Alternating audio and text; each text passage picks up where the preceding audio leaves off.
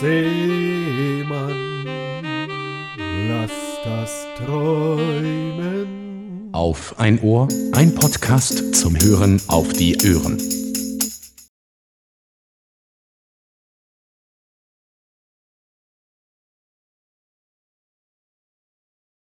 Ja, hallo zusammen. Es ist Freitag, der 10. August und das ist die achte Ausgabe des Auf ein Ohr Podcasts. Seit der letzten Aufnahme äh, hatte ich eine anstrengende Arbeitswoche. Es gab noch viel zu tun vor dem Urlaub. Zu allerletzt kam dann auch noch ein starkes Gewitter nach wochenlanger Dürre. Hat es Donnerstag nachts, nee, von Mittwoch auf Donnerstag um 3 Uhr hat es in der Nacht angefangen hat so stark geregnet, dass bei uns sofort der Keller vollgelaufen ist. Da war erstmal mit Schlafen und Schlafen nicht mehr zu denken. Um 6 Uhr war die Feuerwehr dann auch hier, hat den Keller wieder leer gepumpt und hat mir auch gleich mitgeteilt, dass ich heute nicht in die Arbeit gehen muss, denn ich bin ja selbst bei der Feuerwehr und es hat wohl vom Berg, vom Weinberg einiges an Matsch und Schlamm und Geröll runtergespült und das mussten wir erstmal beseitigen. Ich war dann also den ganzen Donnerstag damit beschäftigt, Schlauchleitungen zu legen, Sand wegzuschaufeln und die Straße sauber und frei zu spülen. Am letzten Sonntag dann hatten wir Wahl bei uns im Ort. Es wurde für oder gegen ein Hotel am Main abgestimmt. Da gab es zwei Bürgerentscheide, beziehungsweise einen Bürgerentscheid und einen Ratsentscheid des Stadtrates. Der war dafür, die Bürger waren dagegen.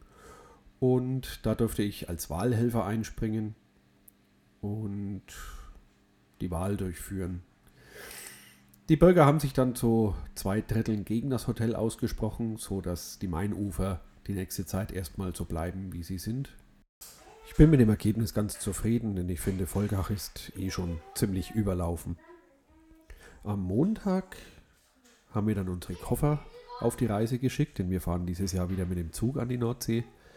Das hat letztes Jahr auf Norderney schon sehr gut geklappt. Ich denke, das wird auch heuer wieder gut klappen. Diesmal geht es auf Spiekeroog. Da waren wir vor zwei Jahren schon mal. Und das ist eine schöne, ruhige Insel. Autoverkehr ist darauf gänzlich verboten. Fahrradfahren ist da eigentlich auch unerwünscht. Ich habe uns vorab schon mal einen Bollerwagen organisiert, mit dem ich dann die Kinder und das Strandgut an den Strand karren werde. Am Mittwoch kam dann auch schon die Nachricht von DHL, dass unsere Koffer ganz wohlbehalten auf der Insel angekommen sind. So können wir uns einfach ein paar Rucksäckchen packen mit Proviant und ein paar Spielsachen für die Kinder und gemütlich mit dem Zug nach oben fahren. Die Reise geht zuerst einmal von Würzburg mit dem ICE nach Bremen, dann mit einem, ich denke, Regionalexpress nach Oldenburg, von wo aus wir dann mit einem Schienenersatzverkehrsbus nach Neuharlingersiel, Neuharlingersiel gebracht werden. Es ist etwas umständlicher als damals nach Norderney, wo wir direkt bis Bremen und an Norden fahren konnten, direkt an den Fähranleger. Aber ich denke, das werden wir auch schaffen.